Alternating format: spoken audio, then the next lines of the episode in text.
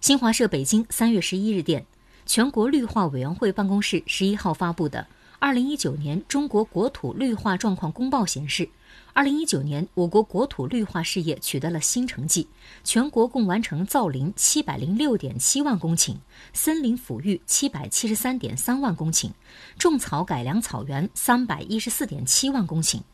公报称，二零一九年全民义务植树深入开展，互联网加全民义务植树不断拓展，尽责活动丰富多彩，大规模国土绿化行动积极推进，社会公众参与国土绿化的热情高涨。全国绿化委员会办公室联合中国绿化基金会、蚂蚁金服集团开展的蚂蚁森林项目，社会公众参与超过五亿人次，植树造林三点九万公顷。